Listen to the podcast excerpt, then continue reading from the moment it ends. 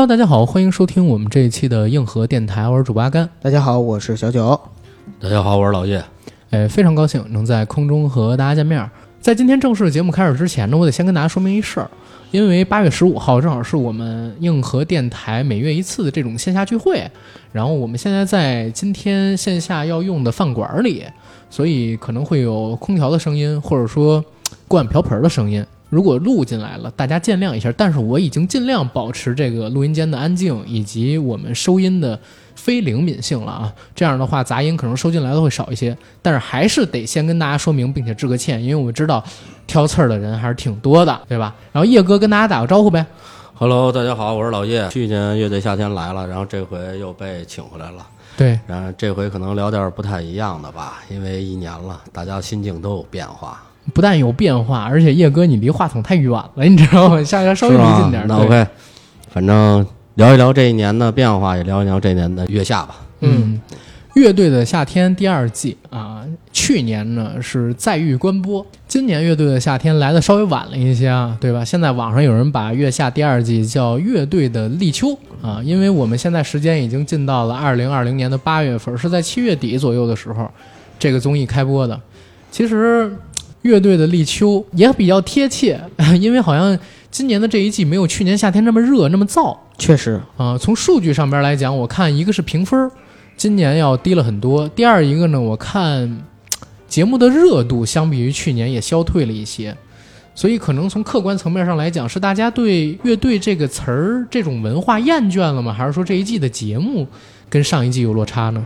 阿甘，我截你一下啊，嗯就是我觉得今年的乐队夏天，其实大家刚开始还是挺期待的，但是我不知道为什么变得像你现在说的这样，好像大家都有点厌倦了。那原因是什么？我觉得是咱们今天应该讨论一下的问题嗯，或者中心点吧。是，两位也应该都看了吧？这几期应该都追着了对，啊，基本上都追了。对，我看今年是赛制有升级，然后多来了很多的乐队嘛，对吧？相比于去年，而且有好多乐队我其实连名字都没听过嗯，我也是，我只知道那些老牌乐队。啊。我这里边有俩喜欢的，一个是五条人，一个是后海大大鲨鲨鱼啊，呃但是叶哥说，叶哥刚才鄙视你装什么装？你 叶哥刚才特别鄙视的跟我说啊，你喜欢后海大傻逼啊？然后我我这不不不，首先我先说啊，我不是说他们傻逼啊，但在这儿我必须跟听我说一句话，就今天我所说的一切只代表我个人的观点，嗯不代表电台的观点，这只代表我的观点啊。就是听众们听完了以后，就是有什么怒气，或者说有什么你喜欢的乐队来骂我，不要骂这个电台，只是我个人观点，好吧？然后我再说，就是为什么我说后海大鲨鱼是后海大傻逼，原因就在于，嗯，前一段时间接触点电音的东西，有一个玩电音的老炮儿，他跟我说了点东西，说摇滚乐或者音乐是年轻人的，年轻人就是放个屁，他就是录了个屁，他也是未来的趋势。不要让一帮老家伙在你头上作威作福，因为摇滚乐就是年轻人的东西。太认可这观点了。所以我说后海大鲨鱼是后海大傻逼。为什么第一季大家觉得特燃、嗯特别好？包括像我看第一季第一期节目，眼泪就流下来了，嗯因为其实第一季的乐队我，我现在说他们是英雄，他们为什么是 hero？嗯，因为他们不知道这个节目到底会怎么样，对他们就来做了，是为了摇滚乐来做，或者是为了自己的什么来做，嗯他们来了。对而第二季的就叫吃屁，知道什么叫吃屁吗？商业诉求特别强。你，我记得就是在节目里边有一个乐队的呃成员在采访时候不就说吗？第一季的时候他们说死了，说肯定不来的，然后第二季的时候哦来了。说的是后杀的说的是不，是就是后后海大鲨鱼啊？是啊这个很多呀，这种真香的故事很多呀。啊你看之前我不在节目里边说过吗？就是我挺喜欢的一个北京的一个摇滚乐队。啊！之前呢，我看他们的微博，就是哥，你们会去乐队的夏天吗？我们属于地下。啊，然后后来在第一季乐队的夏天结束的时候，他写了一个第二季见。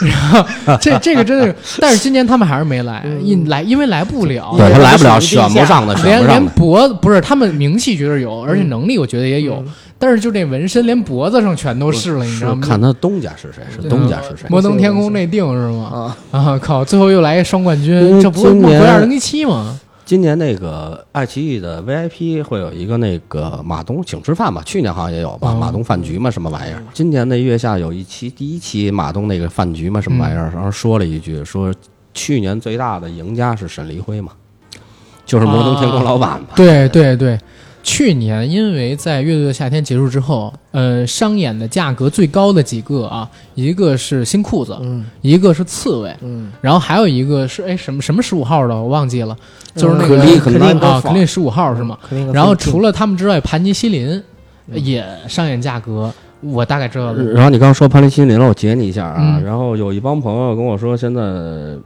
好多人都骂潘尼西林傻逼啊，呃 然后告诉我我现在也这么 school 觉得已经挨了无数打了，跟当年的花儿如出一辙。就不能有钱，不不是跟钱不钱没关系就是他妈的跟钱不钱没关系，不能出名，也跟出不出名没关系。那是因为什么呢？假逼，那怎么就就抖起来了呢？我认为盘尼西林就当年我看第一季的时候，嗯，我观感还行，但是后来吧，就连着出了几个事儿，我就对他的观感特别差。一个是太狂，再有一个呢，就是我联想到他在台上的一些表现，就不是真性情了，就是他妈的 没有礼貌，就是装，你知道吗？真有点这意思。他是为了起范儿。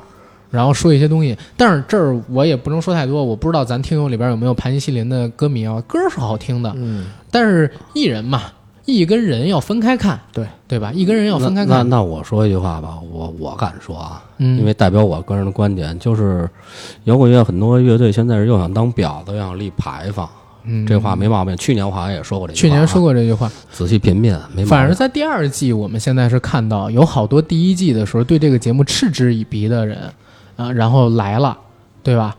来了这儿呢，不单是特别 peace and love，而且呢还非常的照顾马东等等人的情绪，跟人做非常友好的互动。阿甘，这可能是我今年觉着失望之一。我也认为是。去年你别管是真是假，还有几个老牌乐队呛了一下，而且这些乐队在录制的时候还表现出互有不忿儿这样的态度。但是今年就变得特别和谐，特别 P 三 love，特别不像一群搞摇滚的人，你知道吗？嗯但是也我不知道这东西是不是我刻板印象，没准人现实生活中就是哎，来啦吃了吗您这？嗨，北京的爷就是爷，除了吃就是玩，没别的。玩什么乐队？玩妈毕业给谁玩啊？对吧？你上乐队的夏天吗？不上，不上乐队的夏天，我上那个新说唱，新说唱不行，新说唱咳嗽。来来来，去乐队的夏天，就没准人家是这种关系，今但是我年说不准。今年刘希那乐队不是说推了那个《乘风破浪的姐姐》来的吗？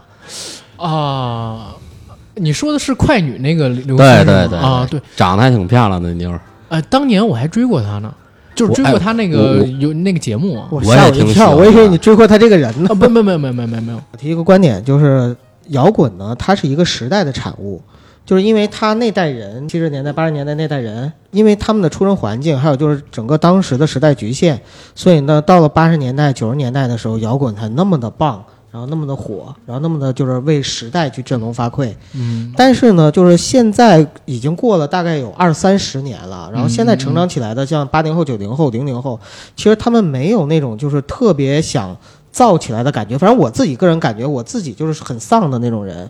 然后这个时代很多年轻人也是很丧的，所以他们在真正的去听摇滚或者参加什么音乐节的时候，跟以前的那种感觉已经完全不一样了。为了造而造，对，为了造而造，就没有以前那种，就是我从心里边有一种想要涌出来的、喷涌出来的那种感觉。那个是因为时代的原因，所以摇滚已死，就是因为现在这个时代已经不再像以前那样。就像叶哥说的，这一代的音乐人或者说这一代的年轻人，他喜欢东西、性格背景已经完全跟以前不同了，所以摇滚只能是不同，要么死掉，要么变。就是其实九哥，你刚才说的是应该分两个方向想，嗯，因为第一个摇滚本身就是一个舶来品，对，嗯，是跟欧美人对，这个中国文化跟它其实不是对接的。其实他们最早做出音乐就是乐队的形式，但并不一定是摇滚，没错吗？摇滚最大的东西就是我作为个人，我要宣泄出我内心深处的想说的东西，或者说我不是愤怒的愤怒。不是愤怒，不仅仅是不愤怒，仅仅是愤怒。其实摇滚乐就是我说到这儿了，必须举说一个例子，就是这期录这期节目的时候，我昨天刚看完《乘风破浪的姐姐》，但不算跑题啊，因为嗯昨天那期我看的是新裤子乐队给《乘风破浪的姐姐》做的嘉宾？然后你们会看见现场台下的观众特别燃，为什么？是因为新裤子乐队的力量，嗯，力量是一种喷薄而出的力量，就是嗯说白了就是摇滚乐的本身是力量。但是这一期乐队为什么大家就是有一些失望？没有了力量，嗯没有了力量。对，这种力量其实是最原始的，但是现在很多人，待会儿再聊这个问题吧，因为待会儿可能会牵到这个点，我再聊。因为现在你让我这么干聊的话，可能聊不太下去。明白。我再喝两口。好，然后我我回答一下九哥的那个问题，嗯或者跟你呃聊聊看法。我认为摇滚乐其实没死，可能这点跟你们俩不一样。我认为它只是顺应了时代，变成了一种另外的形式。因为随着时代的推移，现在这个时代跟过去那个时代不一样，现在的年轻人跟过去的年轻人不一样，喜欢的东西、想宣泄的东西，他们经历的事儿、要表达的事儿也也不一样了。所以属于八十年代、七十年代出生的那一批人，他们听的就是崔健他们那批人，中国的或者说老美他们听的那个，就是六七十年代，包括英国性手枪、英伦那些那些年代都已经过去了。所以因为那会儿中国没有这个节，奏，对没有这个节奏，没有噪音，没有这种声音，对所以那代人觉得 OK，没错特别。爽。所以说摇滚乐已死的人，应该也都是对那个时代有向往和怀他们是想听那种，对这代人说死的这代人，他们想得到的东西是更多是心灵上的东西，你明白我意思吧？可是不是你可是你不觉得就是新裤子做的一些音乐也有吗？也有心灵上的东西吗？有啊，新裤子词儿写的对挺棒的。当然，现在啊，现在你普遍的承认，就是不仅是摇滚乐，全世界的所谓的音乐，尤其是流行乐啊，都在往下坡路上走。已经很多年没出现过那种振聋发聩的声音了。前两天我们聊李登辉的时候，我们用了三首罗大两首罗大佑的歌，用了亚细亚的孤儿，用了未来的主人翁啊，就差那个鹿港小镇没用，要不然这三首最伟大我就用齐了。这种歌现在很少，是为什么？因为你要想摇滚诞生的那个年代，对吧？鲍勃迪伦他们出来的那个年代，披头士他们诞生的那个年代，那是什么时候？那是诞生在冷战期间，对吧？反战情绪高涨，然后当时的年轻人追求什么？追求性解放，对吧？追求平权，甚至那个时候左派思潮影响全世界。呃，就举一最简单的例子，我们计划当中不是要做一个东京大学学运的这么一个节目吗？东京大学学运是因为什么起来的？是因为中国有了文化大革命，嗯他们拿到了毛主席的红宝书，然后毛主席的红宝书，你以为只影响到亚洲吗？法国也有，要不然那个 Dreamers 就是那个西蒙巴黎是怎么拍出来的？讲的是什么故事？不就是因为这个吗？那那个年代的年轻人追求的东西，就通过那个年代诞生的音乐告诉他们了。而这个年代的年轻人，他喜欢听的东西，然后他想宣泄的东西，可能通过这个年代的音乐告诉他们了。就阿甘，我必须截你一下啊，嗯就是就是我说我的看法啊，嗯就是刚才你说的是音乐告诉他们，嗯，或者说大家想听的东西，能创作出来的对东西。我今天一直想表达的是一个问题啊，就是我来之前就想表达这个问题，就是音乐和摇滚乐并不能告诉你什么。我从来就没觉得就是音乐一定要告诉你什么，但是音乐有一个最好的东西是在哪儿？能表达自己心里边的东西。我随便哼个曲子，我今天特开心，噔噔噔噔噔滴噔噔。其实，在那个乐队夏天第二季里边，我特别喜欢张亚东说了一句话，我没有办法表达，但这不就是音乐它存在的意义吗？大家为什么喜欢五条人？现在很多人喜欢五条人，我喜欢弹幕上都是五条人。我之前在他歌单里就看到了很多五条人的音乐。阿珍爱上了阿强，我们就好多年前就在用。对，因为我是觉得五条人代表了一种啥，你知道吗？有的时候啊，我我这儿还真说一嘴啊，不是打断，是想说啥，就是我有的时候会喜欢那种看上去特别特别土，但是呢极其魔性的东西。你比如说这个蒸汽波，对五条人，包括咱们哏儿、发条卡姆索，呃哏儿不算，哏儿不算，五条人那个真的是算的。嗯我反感新奇但不够独特，陈旧但不够原始的东西。然后俗的也是一样的，你要俗的有野性，就也都 OK，你知道吗？陈旧但不够原始，就是水木圆滑；嗯，新奇但不够独特，那我可能得说一句得罪人的，就是吴亦凡。好多乐队现在都在追星啊，都在追但是新，追和有能力成为那种就不是两个概念，是两个概念。啊而且大家现在你们有没有发现，我我因为我只关注了一个音乐的博主叫耳帝，然后在评价二零一九年年度十佳歌曲跟表演的时候，他就提到二零一九年跟二零一八年一样，都是华语乐坛落寞的一年，就是没出现什么好的曲子，没出现什么好的歌。我现在真的就是这么觉得，就是大家呢现在真的都在求新，但是呢，他忘了另外一个词儿，就是独特。然后有的人呢还在做旧音乐，你比如说今年我是唱作人，我听了郑钧老师的歌，我觉得很好听，但是跟他当年比就差了好多味儿，就在哪儿，他陈旧，但是没有那种原始的肆意生长的欲望了。对我现在首先说，我特别佩服郑崔健，嗯，郑钧我并不佩服，我佩服崔健。为什么？他一直在创作。当然了，人家那个乐队整个组成的都很专业，都很专业，都是拿每个拿出来都是大师级，在国内是大师级的，所以他们一直在创作音乐。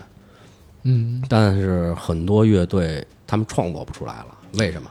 嗯因为该得到的他们都得到了，他们想要的东西他们都得到了，他们没有激情，没有感觉了，因为没有那些他不想要的情绪了。像阿甘刚刚刚才说说郑钧陈旧没有他早期，那早期就不不是陈旧啊，我的意思是啥？他创作的风格跟他早期是一样的，但是失去了他早期那种原始的肆意生长的力量。对，就是很多老牌音乐人，因为他有自己的音乐风格嘛，他不可能跳出来的。但是呢，他这个音乐为什么你觉得好听，却没有当年那么大震撼，而且一听就忘了？嗯，就是因为它缺少那种原始的肆意生长的，然后能够喷薄而出的那种情感，它没有了。明白阿甘的意思。我也明白了，我理解，就是他说的基本上就是我想说的，就是你的人的创作，最早的创作，乐嗯。音乐的创作，包括艺术创作，其实最早的就是你喷发出来那些东西，嗯，而那些东西就是一种积累，你喷发完了就是喷发完了，是。后期要不你去积累，再去积累，要不你就是慢慢的就没了。所以他们选了另外一条路，就是找特别新的东西。嗯为什么要找新的东西？因为你没听过，因为粉丝没听过，所以我找特别新的东西。也能带来那种新鲜感。对，就告诉你这是艺术，这是艺术，但但是这你不个东西听。完就忘了，或者你听不懂。你比如说这一季的这个呃乐队的夏天，其实之前我跟九哥聊过，我说这一季的乐队夏天里边，不但来了特别多实验性音乐，而且还说是创新，就是之前跟你聊的这个事儿嘛。是，但是这些东西对于听众是不友好的。嗯，其实很多好的歌，它也是实验性音乐出来的，但是它能做到大众流行。你一味的把自己关在小圈子里边，说自己这个是未来，但是你的东西不好听，最起码在大众层面上面你说不好听，那不好意思，我觉得是有极大的一个问题的，对吧？然后刚才呃叶哥说的有一个观点啊，我其实非常之认同，是在于哪儿？就是你刚才所表达的那一个，呃，摇滚是属于年轻人的东西，我呃和艺术，年轻人的艺术，我是认可，但这个年轻不代表年龄，我认可是年轻，但我不认可是年龄，它代表的是一种状态。你比如说我，我一直都说我很喜欢新裤子嘛，你看他现在这个年纪做的歌，我觉得也 OK 啊。他讲的是什么？有点像星爷的喜剧一样，用正能量的节奏讲负能量的事儿。之前九哥你还特地提到的说，就是摇滚乐在那个年代是怎么怎么样，现在年轻人丧了，没有摇滚乐。但是你有没有发现，就是新裤子做的这个，就是现在年轻人听的东西啊？对对对吧但是他做这东西是多少年前做的啊？是啊，是他年轻时候做的。但是我说这个歌也是因为代表着现在的摇滚乐在跟着现在年轻人的心态，嗯跟他们的想法、跟他们价值观在走啊。就是摇滚乐也在不断的变呀。摇滚乐是这样，就是大家是永远是在大众里找小众，嗯，对就很多人是在大众，尤其摇滚乐这些人，是他是在大众里找小众，在小众里又求大众。哎，最简单的说法就是去年那个新裤子火了之后，有人好多人骂，哎呀，新裤子火了，又来了一群傻逼跟我们一起。我们原来本来是觉得自己很高端，就我们是小众，小众代表高端嘛，很多人就认为是精英。嗯你看这就很精英，对吧？这个音乐就很精英。然后刚才说那个，他们觉得，哎，我小众的东西变成大众了，我就不喜欢了。有人说这么一个东西吗？其实就是像你刚才说的那样。然后一个大众的东西变小众了，有人还觉得失落。就有一些流量明星的粉丝，他们觉得爱豆强，他是慕强粉。有我还前两天学到一个人叫慕强，就是觉羡慕他是强大的，然后粉了他。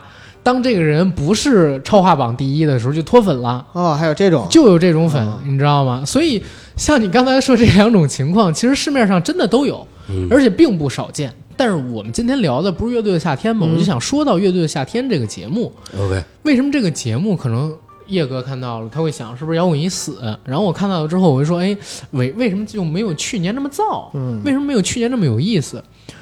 第一，我感觉是很多人，就像刚才叶哥说的，脸上来的时候充满了商业的诉求，啊，所有人都写着两个字儿赚钱，对吧？或者写着两个字儿出名，对吧？张赛刘浩就是，啊，对。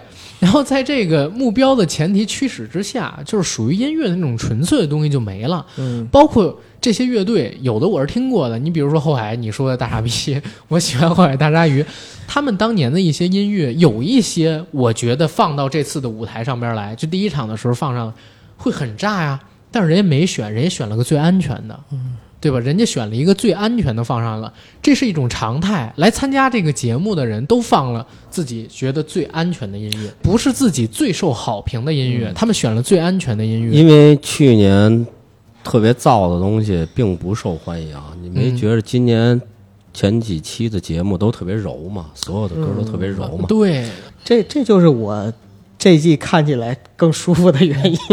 这个燥，它不是代表着一定要吵，一定要闹。嗯我们刚才说的这个燥，其实它代表的是一种状态，就是这个音乐里边要有力量，要有生命力，要有力量。为什么？血液是对，燃烧的？为什么五条人就在这一季火了？嗯？对吧？就是因为他们唱那首歌，你觉得是传统的那种啊啊，那肯定肯定不是。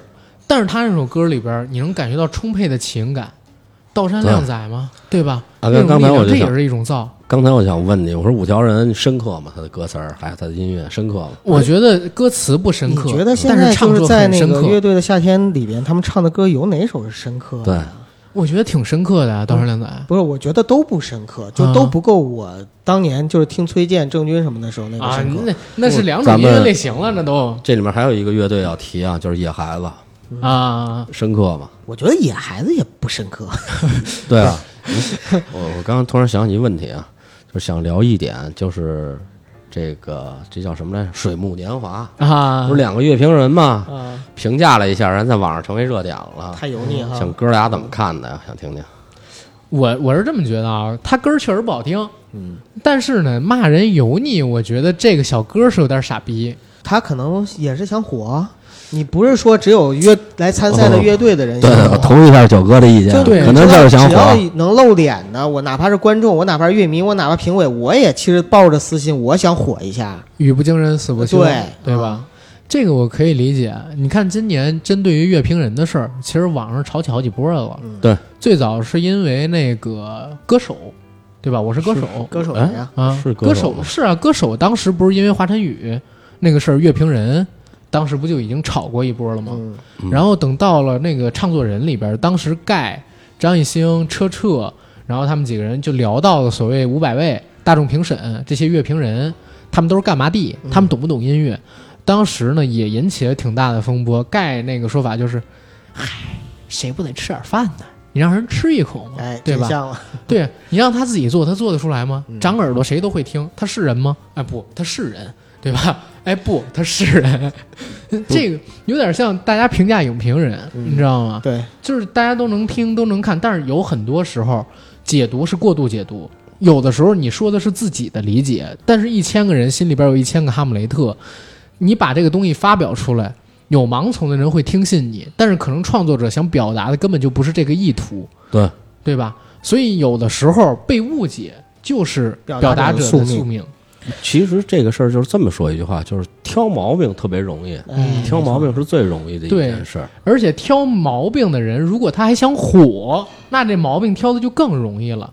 嗯，对，对吧？所以作为创作者，你不能怕鸡蛋里边挑骨头，是吧？沙子里边掺石头，瘦肉里边捡肥肉，你也不能怕别的，你要百炼成钢，百折不挠。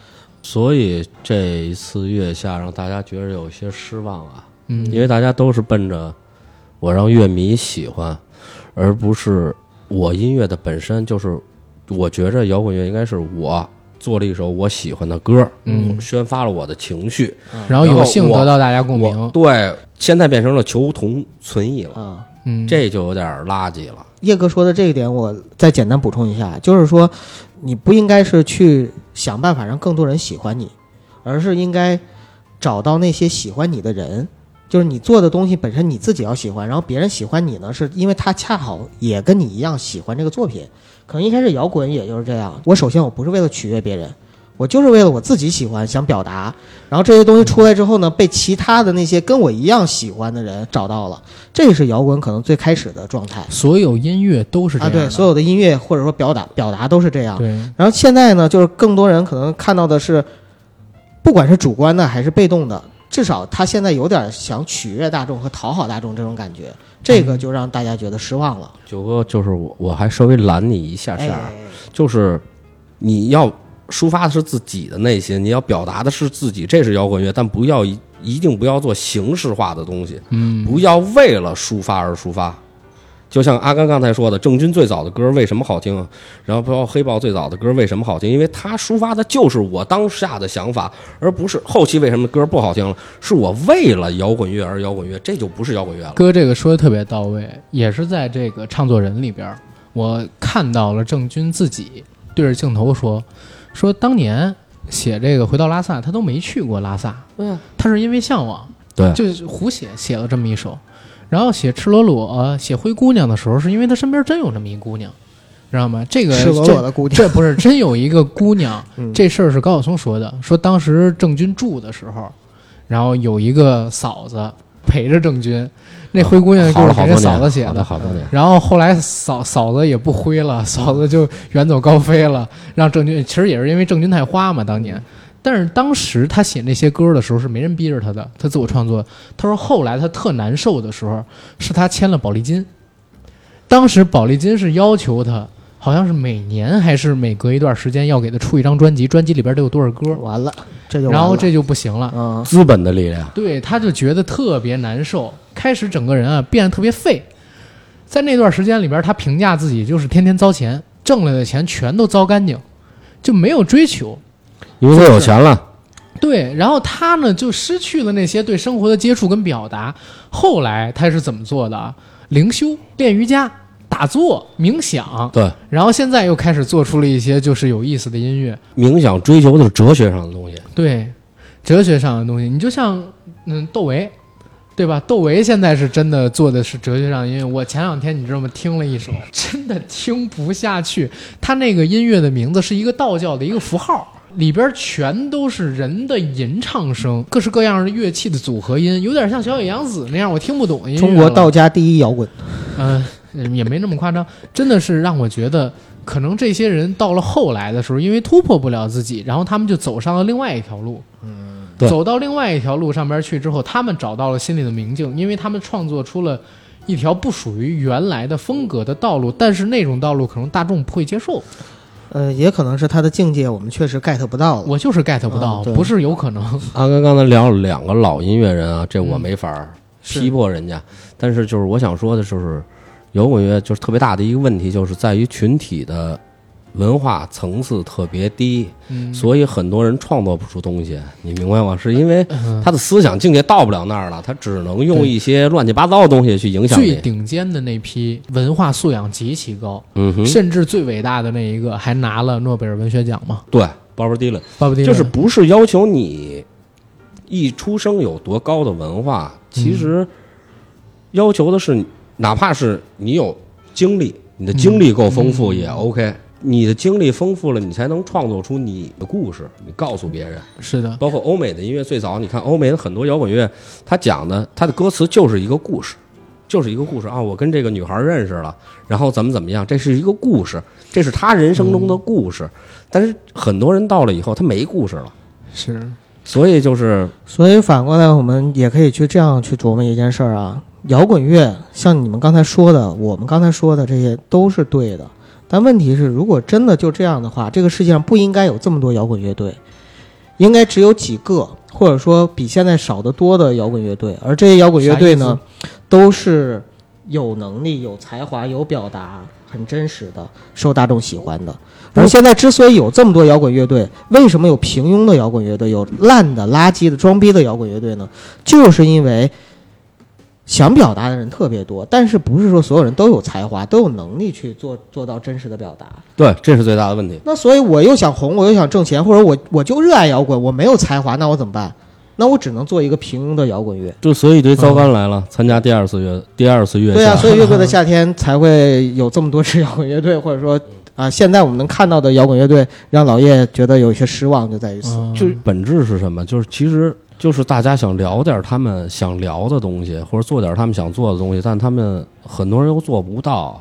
嗯，因为刚才说的这个点，我是认同的，就是世界上边想表达的人很多，啊、但是想表达的人多，表达的出口跟表达出来的东西也就多了嗯，啊、但是真正的顶尖的大师，一定是有极深的思考，才能持续不断的产生出好内容，不是说平庸的他就产出不了好内容，也会有，但是很难做到高频，对，很难做到连续性。有些可能就是一一生中就那么一两个高光时刻。你比如说我，我其实作为一个北京人，我还挺喜欢扭扭扭机的哈、但是扭机就一首《镜子中》，嗯在我看来还算不错，对吧？我喜欢扭机的，找回全家人的面子啊！是吗？嗯。他后来像一五年又出了一个《迷失北京》，当时我都疯了，你知道吗？我说怎么唱这个去了？你听过那歌吗？我没听过，我也没有哦，好吧然后，你们可以那你可以首哼哼吗？可以呀、但是那首歌真的，我我其实听友里边有不少，但是我不是说扭机不好，嗯我是因为我觉得他们应该能做出更牛逼的音乐了，不应该做大俗歌，知道吗？就是迷失北京，什么你让我哭泣，迷失北京，哒哒哒哒哒。音乐本身没有高低，嗯一定是要看他的感情是不是真挚。嗯，这个我觉着啊，我觉着我我那没毛病，因为《迷失北京》为什么我觉得成立大俗歌，就是因为《迷失北京》特别明显的能感觉到，他是为了迷失北京而迷失北京，他不是啊真的感到迷失北京。真正的迷失北京就不应该听他这首了，你应该听听那个阴三儿夜三里什么之类的东西，那才叫迷失北京。国内摇滚乐现状是什么？就是大家其实不是遵循一种风格，你明白吗？就是可能我这乐队玩 metal 的，我这乐队玩朋克的，我这乐队玩 emo 的，这是各种形式啊，或者玩金属的。就最早乐队创作就是我有一个灵感，一个灵感，这个灵感在哪儿？可能是几个和弦，或者嗯我失恋了，然后或或者一种情绪。对对，就是那么一个情绪，可能他创作出来就是一首你们在这好多人听啊，就是一首大流行，嗯或者再一首听，哎呦，这个这个风格太符合朋克了，或者太符合 metal 了。音乐创作就是这样，没没必要给他们强加太多的东西，你明白吗？就是我非得 metal，我非得朋克，我非得 emo，或者非得怎么怎么样，没必要，嗯因为人的创作没有风格，人活着没有风格，人人有风格吗？我这人生下来就有一个风格，哎没有。可不是，越是就比如说年纪越大的人，有乐队的人，可能慢慢就有自己风格了，这也是一种限制。就是你为什么就年轻人他可能会有更多的可能性，未来可期，就是因为他风格没定型。嗯哼，但是你到了你后来，你天天盘着两个核桃，天天喝着茶，所谓的油腻，一种风格。对，那不就成为一种风格了吗？对呀风格是变的，他风格是变的。就是今天盘核桃，明天对，可能盘菩提。两三年前他 盖了帽了，我老 baby 啊。两三年前他没有女朋友，他可能就是啊，我就是想要一个妞儿，为什么没有妞爱我？有了女朋友以后，哎，我觉得盘一对核桃挺棒的，哎，我就觉得想静，为什么我妞儿老烦我？我就想独独自一个人盘一盘核桃，这风格是转变的，风格永远是转变的。是是是男人都是贱的，都这样。有的时候吧，觉得烦，对想自己静会儿。对，所以为什么这次大家都很喜欢五条人？嗯。就是我我看月下弹幕上弹的都是五条人，为什么？特别 relax，特别的放哎真松。的是啊，真的，我是因为那年啊，《刺客伍六七》，嗯。然后听的这个《阿詹爱上了阿强》，然后开始听五条人，我觉得他们的音乐啊非常鲜活，就是我经常评价一个词儿叫鲜活。对，就是这个鲜活呢是一种特别原始且生动的力量，然后这种原始且生动的力量代表他们心里啊是那种非常阳光，而且它不加修饰的那种。因为不加修饰，才会出现说，哎，我们临时改一歌，对，我们唱这个。其实我觉得阿甘是不经意间说出了音乐的本质，就是嗯我对音乐的理解，就是我对音乐的理解，它就是音乐这东西本身是生活中的一个东西，嗯，虽然不是，就是有人说啊，音乐救了我，或者音乐拯救了我，这个那个，其实生音乐就是生活中的一个东西，艺这个术也是世界上生活中的东西。诞生的最早的艺术形式就是音乐。嗯哼，咱别说什么七千年前什么乱七八糟，什么白鹤的腿骨钻几个眼儿什么乱七八糟的，不是。这个音乐是从什么时候开始出现？婴儿第一声啼哭，对吧？或者说某个生物诞生之类之前，在这个山间草地上边有微风吹过，叶子响的声音，它都是这个音律嘛，它就是世界上最早的艺术形式。这种形式的发生是没有来由的，知道吗？对没有来由，它自然而然的就出来了。生活里带出来的，嗯所以这个我是一直觉得音乐的本质，但是我觉得今天聊音乐的本质有点儿拉得太远了。啊，回回月觉得咱们现在应该回归于月下，就譬如没没没事，我觉得挺好，挺好。九哥最喜欢的是五条人和呃，福禄寿。那那那九哥跟我说说为什么不喜欢野孩子？我之前我跟阿甘聊过，阿甘问我喜欢什么音乐风格什么的时候，我都说到，第一我喜欢比较慢的，第二个呢是我比较喜欢民族的，这儿我必须跟九哥 give me five。是吗？所以呢，就是你像野孩子，还有那个是哈哈雅还是什么哈雅哈雅！啊哈雅，我都喜欢。但是之所以我更喜欢五条人和那个福禄寿，是因为两点。第一点呢是福禄寿实在是太特别了。然后他第一次唱那个玉珍的时候，我看的时候我自己流泪了，因为我也是被外婆带大的。尤其他唱那个起风啊，就那个时候，就相当于就情绪到那儿了。九哥本质上真的哥不觉得是文艺青年福禄寿对标的是嗯去年那唱那小马小马那啊，俩女孩吗？多维奇那个是吧？对对标的啊是不是那俩思？思雨帆，嗯，对对对，有点有点那意思，就是因为我是特别他也喜欢思雨帆，对我特别受这种这种情绪的那种左右，所以呢，这是一个。第二个呢，就是五条人。五条人其实歌唱的吧，跟野孩子什么差不多，但是他后面那种就郭富县城那种表现，对吧？就那种抱着膀子说话，然后跟马东的对话什么的嗯那种，多 real 啊！他音乐没有震撼你吗？音乐我说的，我很喜欢啊，道山靓仔什么的，但是嗯他那个音乐，我觉得跟野孩子啊或者嗨啊什么的，并没有说就是就就是在我看来嗯没有说超出来什么或者怎么样，嗯，嗯对，他是很轻松，嗯，真的是很放松，在整个舞台上最放松的就是他们两个人，是是。所以后来他复活了，我特别开心。嗯，说句今天会得罪两位的话，我不喜欢彭磊，就是我新裤子的歌我很我觉得挺好听的，但是彭磊这个人我特别不喜欢，啊，我就不喜欢他，我就觉得他装逼。啊，然后所以呢，就是同样的道理，就是五条人他在下面，我就觉得我会特别愿意跟他俩做朋友，所以我就同样我会喜欢他们的音乐，我喜欢支支持他们。五条人我也很喜欢，嗯我喜欢的喜欢的就是他们，我希望他们的 real 不是装出来的，这是我希望的你。能看出来，像他们那个 logo 就是一个塑料袋儿，对不对？对但是现在综艺是这个情况，嗯就是大家都是演员。就人这设立这儿了。对、嗯我担心的是这个问题，我希望他们不是装的，我希望摇滚乐里真的就是这个节目表而且现出就是阿甘都是真的。刚才说的那点吧，就印证了我心中的想法。嗯我以前是朦朦胧胧没有那种写到书面上的表达，但是阿甘刚才说完了之后，对我来说就是有一种书面表达。哪个呀？就是阿甘说他喜欢的那种是，要么就是特别俗，但是俗的、就是新奇呃但不够独特，他是陈旧但他是不够原始，他是他是陈旧到了原始，或者新奇到了独独特。嗯，就是即使它非常土，但是又土的非常有意思、有趣。对对这个其实就是我喜欢五条人的原因，我觉得。是。OK，叶哥呢？喜欢的是哪个？我我喜欢的，可能你们都对这乐队没印象，我喜欢嗯马赛克。怎么会没马赛印象呢克有印象啊，对啊你你你们喜欢他吗？我还 OK 啊，我觉得挺好啊。我我对这名字很 OK。我我还有一个乐队啊，就可能说出来因为被淘汰了，叫旋转宝林 （Rolling Ballin）。呃，那个我还 OK，呃，我我我是特别喜欢它，为什么？因为音乐对我来说就是能让我放松，能让我跳起来的音乐，就我会觉得特别好。然后包括今年周杰伦出了一首歌叫马这头，虽然做的没有那么纯正，然后我在抖音上也看了一个人评价，他说为什么没有那么纯正啊？哎可能太局势化。说一句题外话啊，哥，嗯，就是说到这个莫吉托了，莫吉托这个音乐其实就代表了杰伦现在的一种鸡贼跟困境，就是对。他要找异域风格嗯。融进来，才显得现在自己的曲子新。对，对吧这这这我我稍微嘣儿一下啊，干就是我没觉得他是要创新，嗯，他只是就是说，哎，我觉得这个东西能表达我现在的想法，我就嘿放一下，你明明白我意思吗？只不过他们台湾的音乐是比大陆的音乐要专业的，他们会很格式化的东西，所以失去了本身他要找的东西的那个点，就是所谓今年乐评人说那个核儿，就是那个东西是自由的。但是因为你格式化了它，它反倒没有那么自由了。这是我为什么喜欢 Rolling Ballin。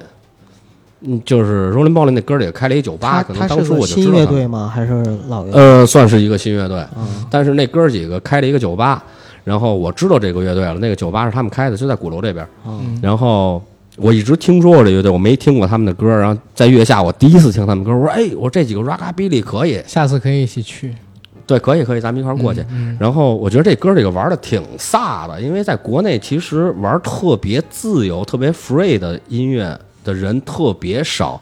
太对了，这这太对了，嗯因为中国人，我到现在说说刚才我为什么说音乐已死，又是揪回来，对不起啊，就是中国人不自由，他的思想并不自由，所以我刚才九哥我也跟九哥说这话，我说摇滚乐本身是舶来品，它是舶来的。中国的文化，还有你周围的环境，所有的一切，包括你的哲学思想，都跟那个东西其实是不容的。为什么我刚才一直在提一个乐队叫野孩子？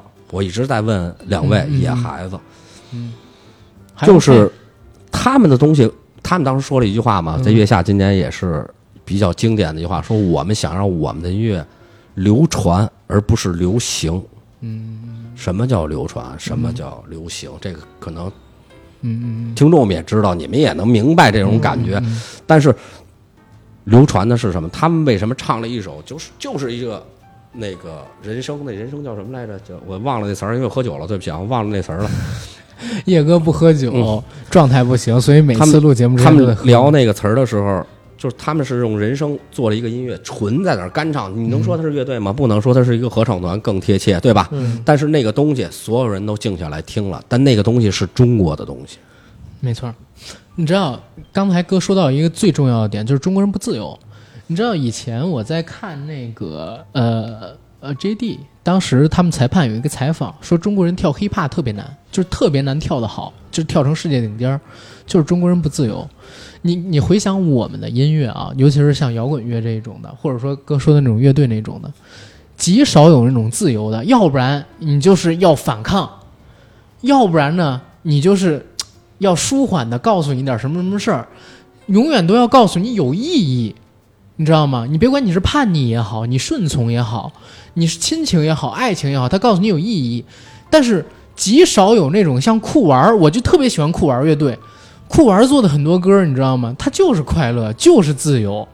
这种东西就是他在享特别享，受这个音乐本身的东西。他在享受生活的状态，他不思考，就是不思考的东西，在国内太少了，大家都要思考，就什么作品总要跟你讲思考，嗯，这个东西就特别难，天生赋予你一种压力，就是中国人不自由这一块儿，你从我们的音乐表达上面你就能知道，就是大家太不自由了，太想思考。太想思考，总要追寻有意义，但有意义有那么重要吗？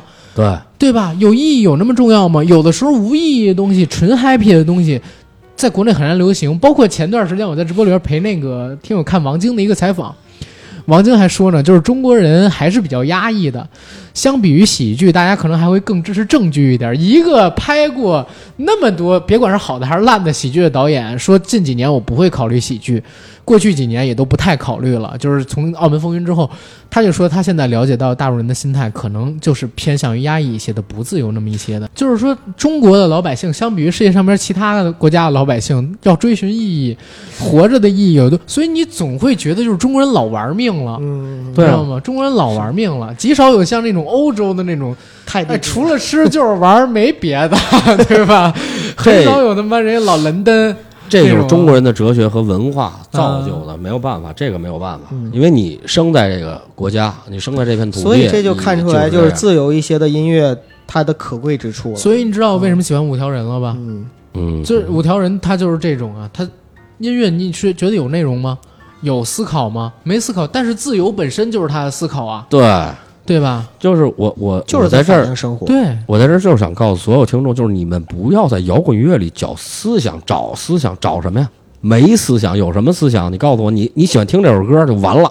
嗯你觉得它能让你快乐，让你高兴，让你或者让你激情造起来就 OK 了，这就是摇滚乐。叶哥呢，刚才去了个厕所，然后回来了。那我们的这个话题也得往正题上面来引。是这节目两位觉得到底好看还是不好看啊？最根本的问题，我先问一嘴。我个人觉得呢，这个节目还是好看的节目，无论是马东啊、张亚东、周迅还是大张伟，其实每个人身上都有很多点。大家看的时候，就光看这四个人，其实都是值得去看这个综艺的。如果这个我不喜欢的话，可能节目再好我也接受不了。所以呢，就从这四个人上面的话，我认为是可看的。第二个呢，是这个节目里边，他很多人还是把这个节目当成是一个寻找宝藏音乐、宝藏乐队的这样的一个一个途径。而且我最近真的这几天都在单曲循环《玉珍》这首歌，这些都是可以寻找到的。所以我认为这个综艺还是值得大家在，呃，就是想要去追一个综艺或者想看一个综艺的时候可以去看的。这是我的一个想法。老叶呢？我觉得这期其实我一直是期待，到现在都是期待。我期待这些，因为刚不是刚第一波乐队嘛，对他们都唱了一首歌嘛。我希望的是我在后面能看到他们更有力量的歌。可能他们也是有战略，为什么都不唱自己代表作，或者没唱没把最拿手的拿出来？但是我希望大家能复活一下 Rolling Bolling，就旋转保龄啊，那个乐队是我最喜欢的，好好好，因为它能让我跳起来，能让我舞动 move your body。听众们有机会的话，有条件的话，复活一下旋转保龄啊，好，因为那大木提贝斯其实挺难的。没有了，有有有复活，有有不是复活现在不是已经复活两个了吗？那那个复活点是假后面还有一个半段后边后半段儿后面还谁知道呢？就是如果大家有条件啊，复活一下 Rolling b o l l i n g 就是旋转保龄，那个乐队是我最喜欢的，啊就是确实好，就是能让我跳起来。就这个节目，我真的是期待它后面的力量，因为前半期让我觉着没劲的原因，可能就是它没有给我力量，不像第一季的时候，面孔上来陈辉吧唧唱了一首歌，老叶都流泪了。直接流泪了，那真的是就是，可能是情怀，也可能是因为，它就是我那会儿的摇滚乐。到现在我还得提一个乐队，就是那个说那个与民同乐那乐队，啊，嗯就是说自己在国际上得大奖、得第一名那个乐队。那个乐队，我觉得大家不要拿它当一个笑话，因为那个主唱他就是摇滚乐的本质，就是我就是这样，我在台上表现也是这样，这样是最 real 的。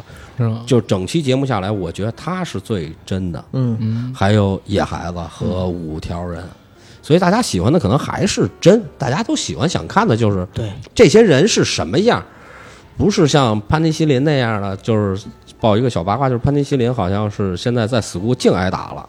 跟当年大张伟遇到的状态是一样的，净挨打了。是是个去过 school 的哥们儿都跟我说句：“操，就小乐那傻逼，我们净打丫子了。”我说：“得嘞，那终于明白为什么老是带着一脸怨气，然后上节目才可能若干年后，如果潘妮的小乐上某个节目说啊，半个北京的男人都打过我，也可能是啊会这样。所以就是随身要自带一盘盘尼西尼，没事儿说吃点儿。对。然后我说说这个节目制作吧，嗯，嗯、聊了半天这节目，现在的爱奇艺，我发现可能从今年的《青春有你》开始，有一个比较好的趋势，它在带动啥呀？就是过去它会限于节目的时长，把很多节目里边精彩内容剪掉。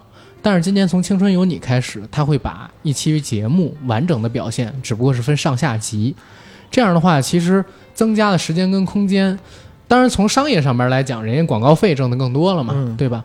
但是对于这些观众来言，只要是好的，也是一种享受。对我看到现在是，呃，乐队的夏天，我是唱作人，包括说新说唱，我昨天没看啊，但好像昨天开播了，可能也会以这样上下期的形式去展示《青春有你》也好，呃，脱口秀大会也是这样，也是这样的，是吧？但是我看最早的好像是爱奇艺，我不知道这是不是他带起的。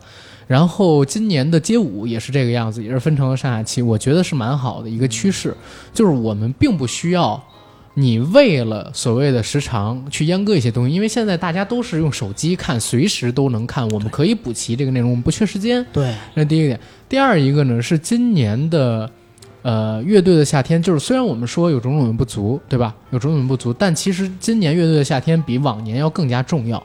为什么？还是回到疫情这个根源上面来。今年各个乐队其实过得都比往年更差，对吧？都比没有往年演出了更差。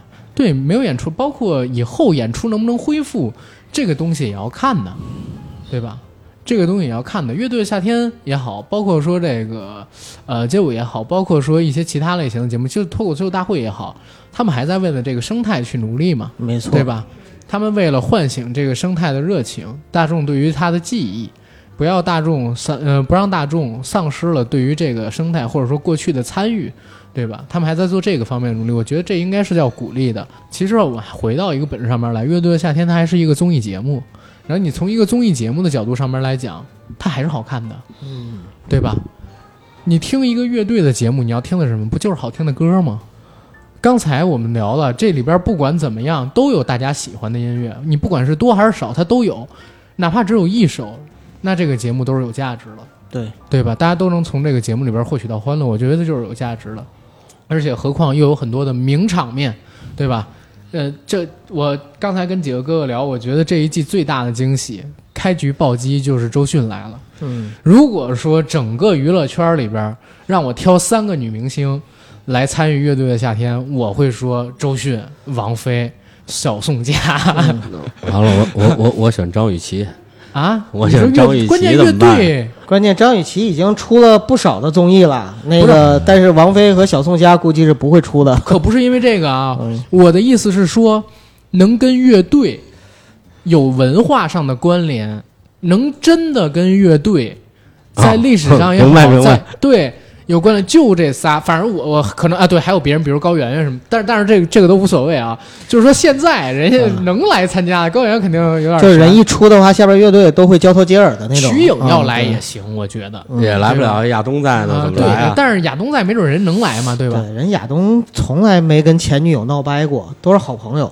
对，都是、呃也不一定，啊。真的不一定。聊八卦都是啊，咱们咱们不聊八卦，咱们不聊八卦，就是但是这仨人来，我觉得是具体这仨人跟摇滚圈有什么八卦，大家自己去搜啊。是，但是周迅老师确实他是能来的。嗯，第一，他跟摇滚圈绑得特紧；再有一个人家本身是歌手的，嗯九十年代就是在北京夜总会里边驻唱的嘛，对吧？在王府井啊，叶哥肯定是知道这北京的历史，是吗？对吧？啊，啊，当然啊，当然，但当年那个北京的王府井那，呃，反正混了很多人吧，什么沙宝亮啊、黄渤啊、周迅啊，然后那个呃，还有一个就是那那叫什么呢？那几个歌手，反正特别早期的八九十年代成名的那批人，全部都是在北京。北京，哎，这儿还正好咱们提一嘴，大家觉得为什么北京能成为这个乐队的大本营啊？北京本身就是文化中心，这个不是盖的呀。因为中央歌舞院，然后中央音乐学院就是我们都在北京，就是学校开始算起吧，就是学校本身就是最高的音乐学府都在，嗯然后学校之后呢，就是整个的艺术团体这个对艺术团体也都在，嗯，然后整个的文化氛围都在，所以这必然的呀。你们认为是这个原因？就说白难道是其了，他的原因吗？七八十年代给你把吉他，你真不会弹，你可能没见过这乐器。时代的问题，因为我最近就感觉到新兴的流行文化就不在北京了，就比如说、在上海，对重庆、成呃都、重庆、成都、西安，嗯，对西安、武汉、上海这些地方，北京还有广东，北京这种城市好像因为摇滚是一直在，所以它还在，但是。更多新的东西，更多年轻人爱玩的东西，其实北京很落后了。现在，摇滚乐在北京能生根发芽的原因，或者萌芽是在北京发的原因，是因为当时的老百姓是听不着这些欧美音乐，这也是我要说的点啊。真正能听着欧美音乐的是你知道上层人士。你知道就是中国第一个知名的披头士乐队的乐迷是谁吗？呃，林立果又想说对啊，嗯，啊，我之前就一直说这个人，就是林立果，林彪的儿子，是第一个就是公开的中国的这个披头士乐队的乐迷啊。是，咱都不知道毛片是啥的时候，人就看的不少了。啊，八十年代的时候，当时呢有一个好像威猛乐队还是哪个乐队、嗯。来北京这边演出。威猛啊，九是九十年代吧，是九十年代，九我怎么十年代我怎么听说是八十年代？因为我是听高晓松说的，说他当时去了现场 谁是高晓松吗？啊，嗯，说他当时去了现场，他在某期节目里边说的，说在那个现场呢，乐队都疯了。没见过这么安静的观众，你知道吗？是压 压抑的太多。大家大家鼓掌，然后关关键你做一些动作就被认为是资产阶级如何如何，然后高晓松说说当时他跟老狼说还是有俩人做了一些资产阶级的动作的，就是我跟老狼，如果这么表述，应该像是八十年代，对呀、九十年代可能没有那么安静。对有有可能是我我想说是九十年代左右啊，就啊，对，所以我觉得这个也是有原因的，就是北京在这一块儿，但是现在真的北京有点没落。希望，包括你们现在看，就是年轻的这些牛逼的，很少再有北京的了，嗯对吧？包括这次这两年我们看到的乐队都是，但是今年跟房价月下一期二期，你见的大部分乐队都是北京的，我是说年轻的，对，年轻的，你像五条人他们这种的，对对对吧？能让人留下特别好印象的年轻的这种，就还真是对？吧？这也是一种文化的，哎呀，所以就是今年月下不要去尊重那些老牌乐队，他们怎么怎么样，不要管他们，去看新乐队，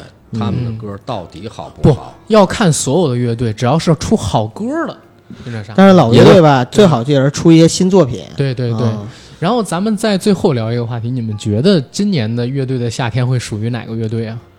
啊，这个，首先我认为啊，五条人已经成功了。就是他如果说从抱着上节目，然后我已经出名了或者怎么样，他真的已经成功了。对，但是最后你要说，我我我怎么觉得还是得是几个老乐队呢？按去年来讲的话，我觉得有点那意思。啊，因为还得是老乐队，它有沉淀，嗯这个东西可能你到最后的时候拼底蕴。对，所以我觉得它是一个连续的节目，你要不断的做歌。，对，前五里面应该有野孩子，后海大鲨鱼也应该有。我觉得应该有。就是这个节目，你一定看它的是资本是哪一方的。既然是摩登的，那嗯肯定前几前五名里面得有两三个摩登的吧？梦回二零一七，是 可以吧啊。这很有很有很有可能，很有可能。资本既然能关注到摇滚乐，这对摇滚乐来说是件好事儿，嗯，但是也是一件坏事儿。好坏皆有嘛。对对乐队他们的这个生存环境而言是好事儿，嗯，对创作环境而言不一定是好事儿。对，这就看大家能不能把握得住了，对吧？希望这个乐队的夏天不会让乐队们变质，对带来真正的夏天嘛，对吧？然后我觉得我们这期节目可以聊到这儿了。可以。然后大家呢，记得关注一下我们的公众号“硬核班长”，想加群的加 J A C K I E L Y G T 的个人微信，想来参加节目的也加这个微信，然后告诉我你的简历，这些信息我都会写在节目的附属栏里，欢迎大家加我们。那本期节目到这儿，谢谢大家。再见。拜拜。